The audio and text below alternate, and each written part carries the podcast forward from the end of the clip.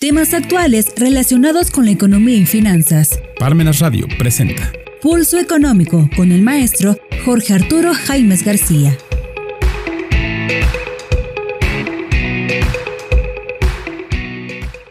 ¿Qué tal amigos? Este es su programa Pulso Económico. En esta ocasión con nuestro programa de este martes 2 de agosto. En esta ocasión nos vamos a referir al fenómeno inflacionario que estamos viviendo el cual pues ciertamente es un fenómeno ya mundial, pero que en nuestro país pues adquiere características propias que afectan a todos prácticamente, a los productores, a los consumidores. Esto es una situación generalizada de alzas y eh, pues vamos a comentarlo de acuerdo a las estadísticas que están disponibles al efecto. Y así de esta manera, pues eh, la inflación al alza llega ya en la primera quincena de julio a 8.16%. De acuerdo a esto, a los últimos datos publicados por el INEGI, eh, se estima que eh, prácticamente un semáforo nacional de inflación, de acuerdo con los dichos datos, durante la primera quincena del séptimo mes de de, este 2022, la tasa anual de inflación fue de 8.16%. El semáforo nacional de inflación entonces está en rojo y la inflación anual continúa por encima del objetivo de Banjico de su rango de variabilidad de 3% más menos 1%. El dato de la inflación anual de la primera quincena de julio fue el más alto para una primera quincena desde enero de 2001 y supera el consenso del mercado que esperaba de 8.12%. La inflación general y subyacente se encuentra por arriba del límite superior de 4% del Banco de México desde marzo de 2021. La trayectoria de la inflación subyacente continúa al alza y se cuenta ya con nueve incrementos consecutivos de la tasa de referencia por parte de Banjico. La inflación no subyacente, después de haber presentado una reducción en la primera quincena de mayo por el programa de tarifas eléctricas de temporada cálida, se ha vuelto a incrementar en las primeras quincenas de junio y julio. Los alimentos de bebidas no alcohólicas contribuyeron en 3.9 puntos a la inflación general de 8.16% y tuvieron una variación anual de 14.35%. En cuanto a los energéticos, en la primera quincena de julio de 2022, el incremento anual en el precio de la electricidad fue de 11.82%, una variación mayor a la de un mes antes. La variación anual en el precio de la gasolina magna fue de 7.54% anual mayor que el mes previo.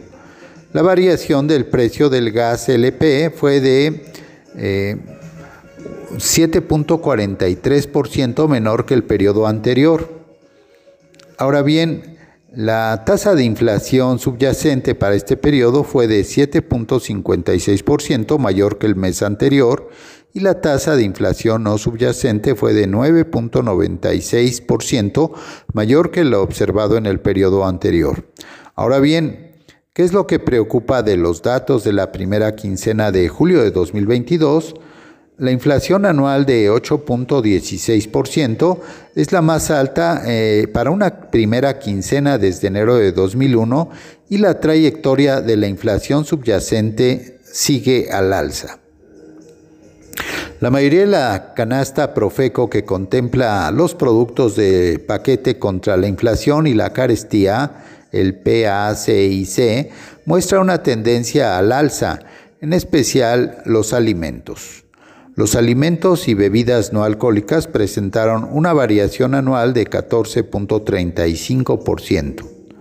La guerra en Ucrania tiene efectos negativos tanto en los precios de los energéticos como en los precios de los alimentos por la importancia de la región en la producción de trigo y fertilizantes. Los precios de los alimentos, pues prácticamente por las nubes, La inflación de los, en los alimentos fue de 15.22% en la quincena, primera quincena de julio de 2022 y continúa con una trayectoria al alza. Esta situación es alarmante ya que en México el 38.8% de la población se encuentra en situación de pobreza laboral. Además de diversos alimentos centrales en la dieta de los mexicanos, continúan al alza. El precio de la tortilla de maíz presentó una variación anual de 12.84%. Eh, asimismo, la harina de trigo tuvo un incremento de 32.25%. El 4 de mayo, el gobierno federal anunció el paquete contra la inflación y la carestía, el PACIC, PASIC, el cual contempla medidas de producción, distribución, comercio exterior, entre otras, que buscan contener el incremento en el nivel de precios en artículos de primera necesidad. Sin embargo, en este paquete no se consideró un programa social que permita que las familias más vulnerables tengan acceso a alimentos que no se deteriore más el poder adquisitivo de los hogares más pobres.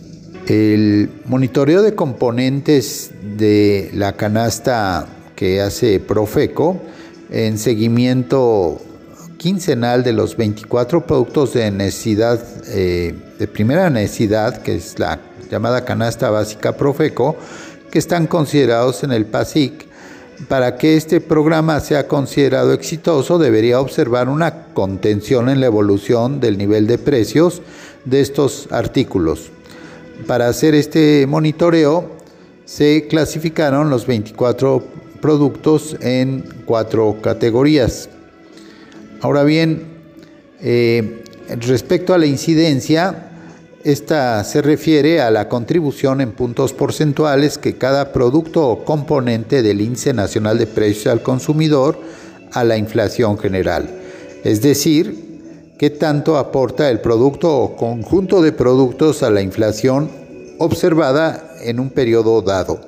La evolución de la incidencia en el tiempo, eh, es decir, cuántos puntos porcentuales a la inflación genera el conjunto de productos de cada finalidad, pues los alimentos y bebidas no alcohólicas contribuyeron en 3.9 puntos a la inflación general de 8.16%, en tanto que los alimentos y bebidas no alcoholizadas es la finalidad del consumo individual que más aporta a la inflación general desde mayo de 2021 de esa fecha la incidencia de estos no ha hecho más que aumentar. Y pues hay que decir que la inflación no es homogénea en el país porque varía de un estado a otro. Los estados con mayor inflación en el país en la primera quincena de julio de 2022 fueron el estado de Oaxaca con 10.3%, Zacatecas 9.8%, Morelos 9.7% y Chiapas 9.6% en tanto que los estados con menor inflación son Querétaro con 6.9, Ciudad de México con 7.0%, eh, por ahí se va a Puebla que tiene 7.4%, Baja California Sur con 7.1% y Estado de México igual con 7.1%. Y así la inflación se come cinco días de la, a la quincena, eh, salario solo alcanza para 10 días de gasto. Eh, esto es que en cuanto al hambre, 6 de cada 10 hogares en México no les alcanza el dinero para hacer las tres comidas y hay familias que no prueban alimento un día a la semana.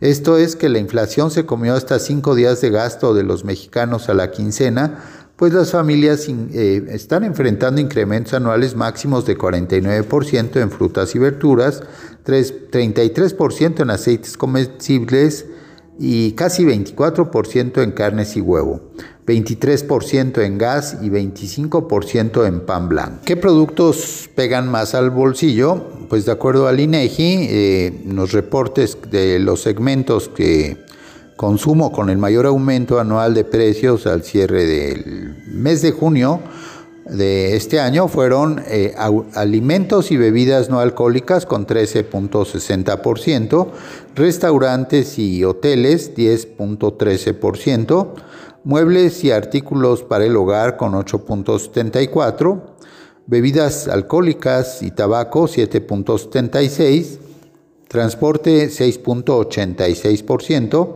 recreación y cultura con 5.87% y prendas de vestir y calzado 5.73%, en tanto que los productos relacionados con la salud, las medicinas, de 5.52%. Y en este escenario de alcista, de inflación, las empresas eh, suben también precios más allá de la inflación, disparando sus ganancias.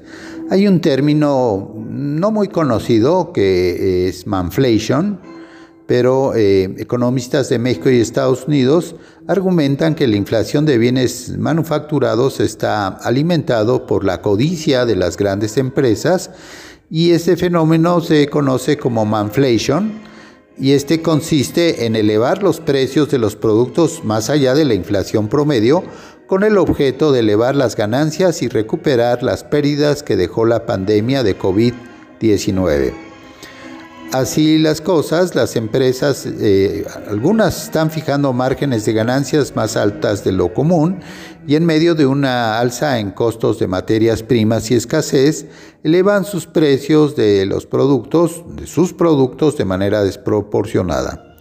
Eh, así, en los últimos informes trimestrales de empresas como McDonald's, Coca-Cola, PepsiCo, han informado que pese a la inflación y el aumento de los precios de sus productos, las ganancias se han mantenido constantes. Eh, en los últimos trimestres, eh, esas empresas fijan sus precios de acuerdo con un margen de ganancia independientemente a la demanda.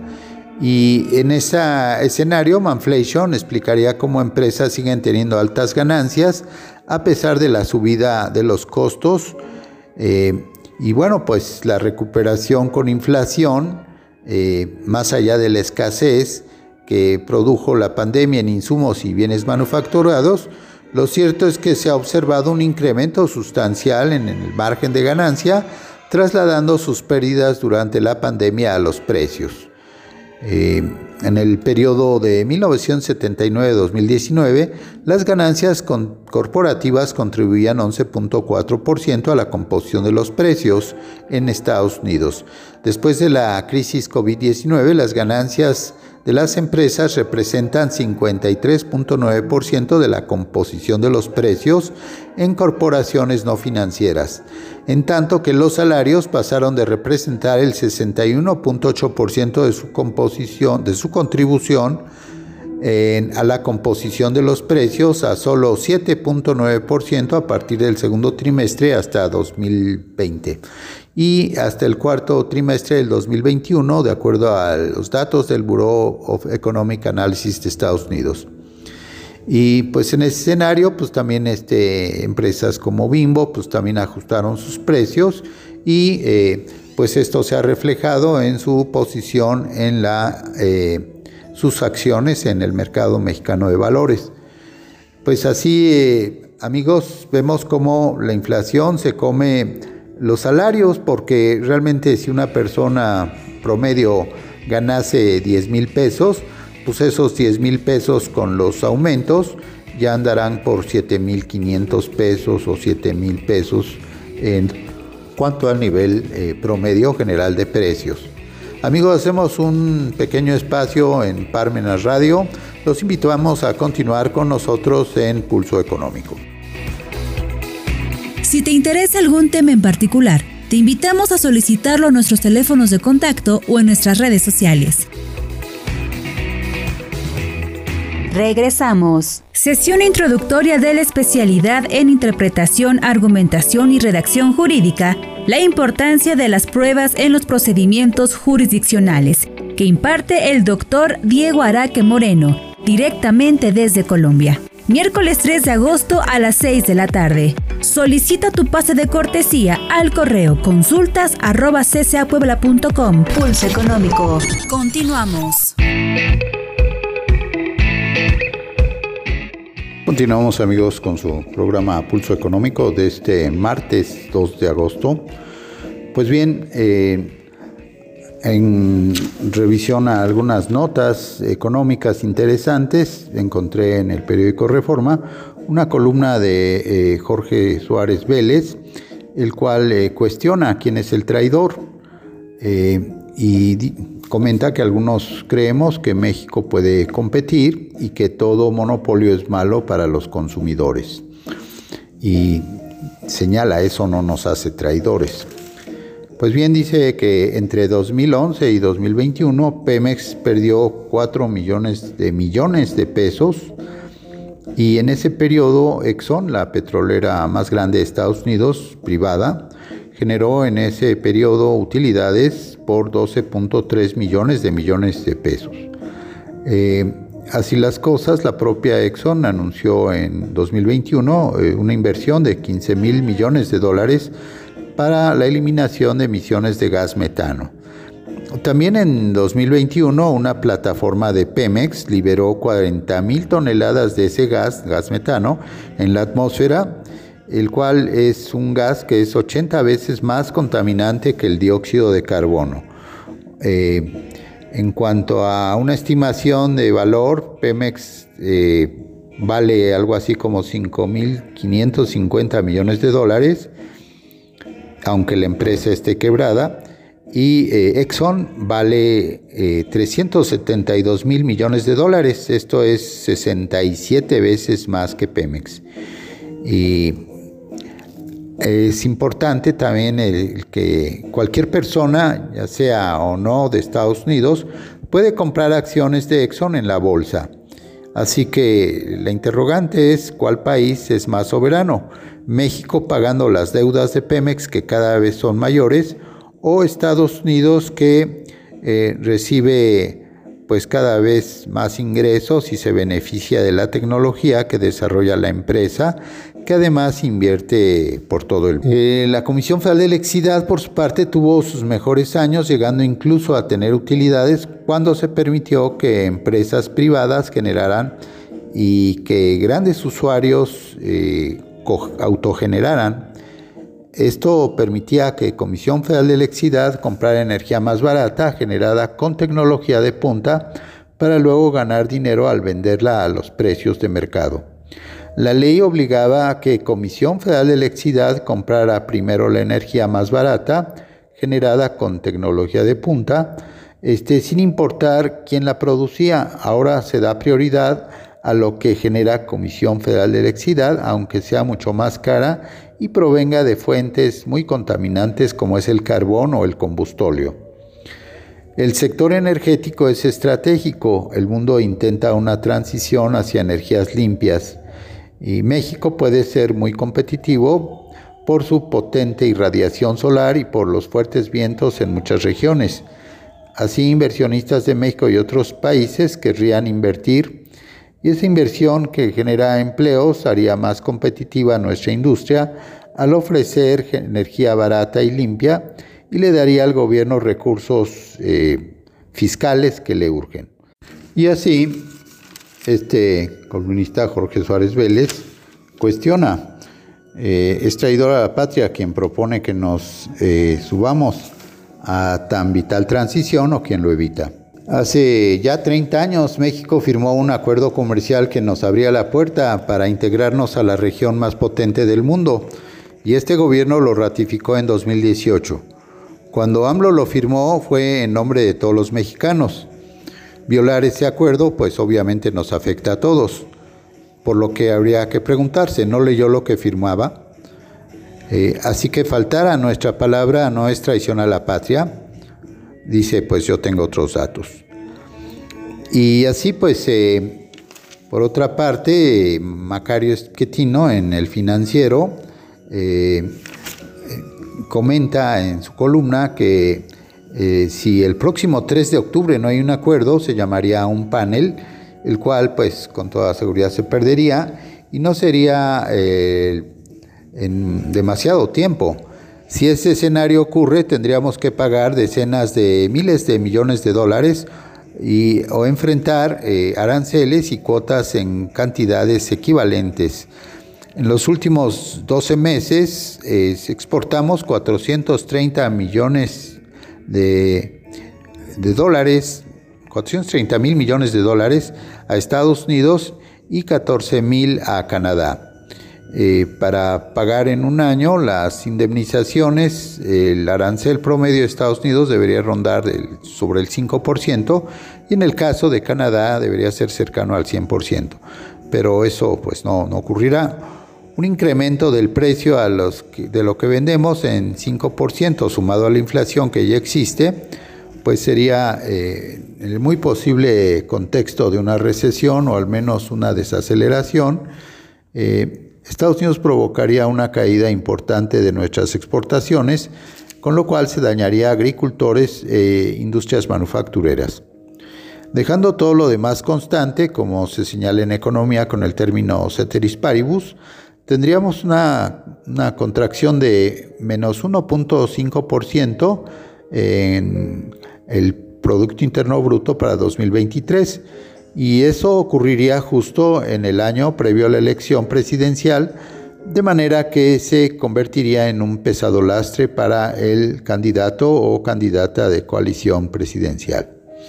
Eh, López Obrador, sin embargo, pues parece dispuesto a, convertir ese conflicto comercial, legal, en una oportunidad política. Este, eh, envolviéndose en la bandera nacional y acusando intervención extranjera, aludiendo que se amenaza la soberanía y por eso eh, el escenario de que responda en esa fecha, 16 de septiembre, en el marco del desfile militar. Y eh, Macario Esquetino señala que habría dos posibilidades. Eh, una es que mientras el presidente le apueste a la movilización nacionalista, su gobierno corrija silenciosamente las eh, fallas reclamadas y eso evitaría en el, panel, eh, con lo que antes de fin de año el presidente podría afirmar que Estados Unidos le tuvo miedo. Mientras que el sector energético recupere lo perdido en los últimos años, en ese camino permitiría algo de reactivación económica, eh, no mucho porque la duda quedaría, y al mismo tiempo que eh, algún rédito político. La otra posibilidad es que, dice de plano, el presidente crea eh, que en la locura patriotera y no vaya algún arreglo en el camino de la conciliación, sino que realmente busque el enfrentamiento.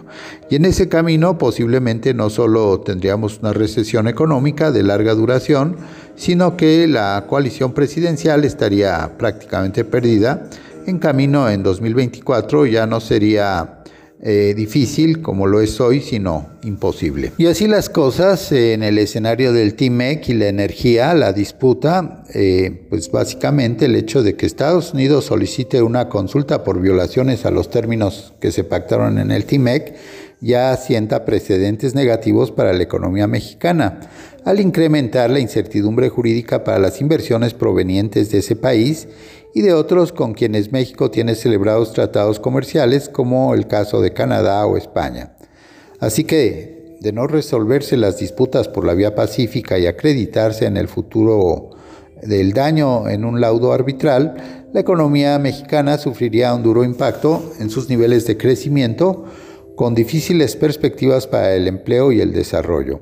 Hay que recordar que entre 2018 y 2021 la inversión en el sector eléctrico se redujo en 88%, en tanto que las exportaciones a ese país representaron el 79% del total, de acuerdo a datos de la Secretaría de Economía. Así, eh, la representante comercial de Estados Unidos, Catherine Tai, anunció oficialmente que el gobierno que representa ha solicitado consultas de resolución de disputas con México en virtud del Tratado México-Estados Unidos-Canadá, el TIMEC.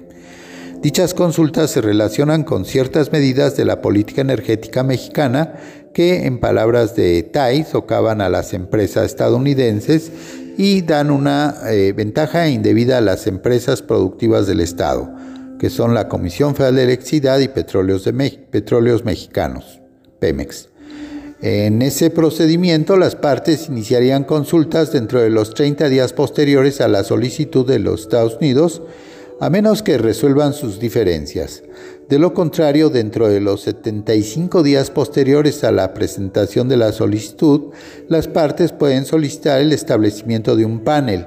Específicamente, las autoridades estadounidenses argumentan que eh, los cambios en materia, los cambios legales en materia de electricidad que priorizan el despacho de energía generada por Comisión Federal de Electricidad han dado lugar a cambios en los esquemas de inversión en el sector. Asimismo, las autoridades mexicanas han ocasionado por sus recientes regulaciones, retrasos, rechazos y revocaciones de permisos para sus empresas privadas. Además, la política energética de México en esta administración inhibe la inversión en infraestructura de energía limpia, por lo que no alcanzará los objetivos de disminución de emisiones de gases de efecto invernadero asumidos como compromiso en el Acuerdo de París. También en materia de energéticos, el gobierno de Estados Unidos buscará aclarar si los términos de ciertas regulaciones emitidas por la Comisión Reguladora de Energía para el otorgamiento a Pemex de una prórroga para cumplir con los requisitos de contenido máximo de azufre en el diésel han transgredido los acuerdos del TIMEC.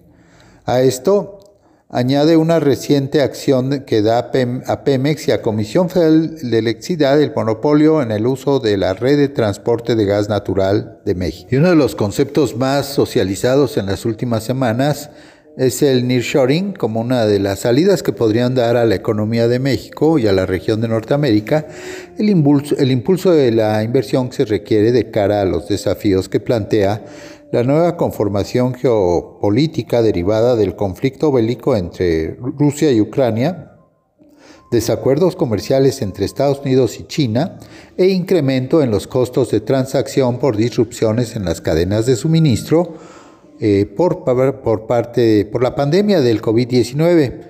Así que de pronto parecería que México podría ser una opción para los inversionistas por la infraestructura de sus parques industriales, la cercanía geográfica con sus socios comerciales principales y las ventajas competitivas de su mano de obra. Sin embargo, la política energética impulsada desde el Gobierno Federal de México no garantiza a la industria pleno acceso a, a energía barata, limpia y de calidad y socava las expectativas de rendimiento de las inversiones. Las regulaciones recientes que privilegian a los jugadores de propiedad estatal generan incertidumbre jurídica que afecta el clima de inversión.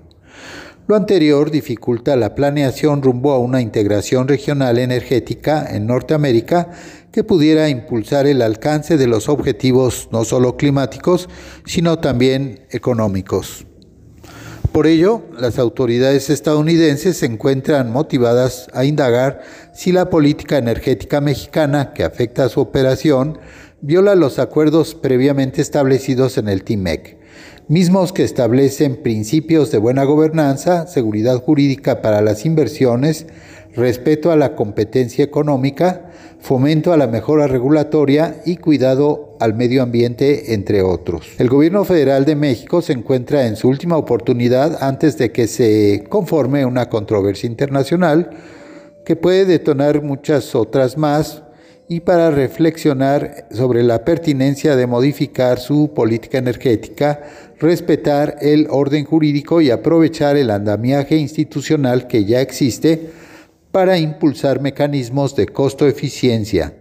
Eh, esto es licitaciones, subastas, mercado eléctrico o mayorista, que garanticen una mayor eficiencia y seguridad energética para México y para la región. Así que pues eh, la exhortación sería para las autoridades para que actúen con mayor rigor y objetividad en el proceso de consulta a fin de prevenir que el país enfrente disputas comerciales demasiado graves y costosas en términos de empleo, crecimiento y finanzas públicas sanas. Pues amigos, hasta aquí eh, llegamos con su programa Pulso Económico, agradeciéndoles como siempre el favor de su atención. Hasta pronto. Palmenas Radio presentó Pulso Económico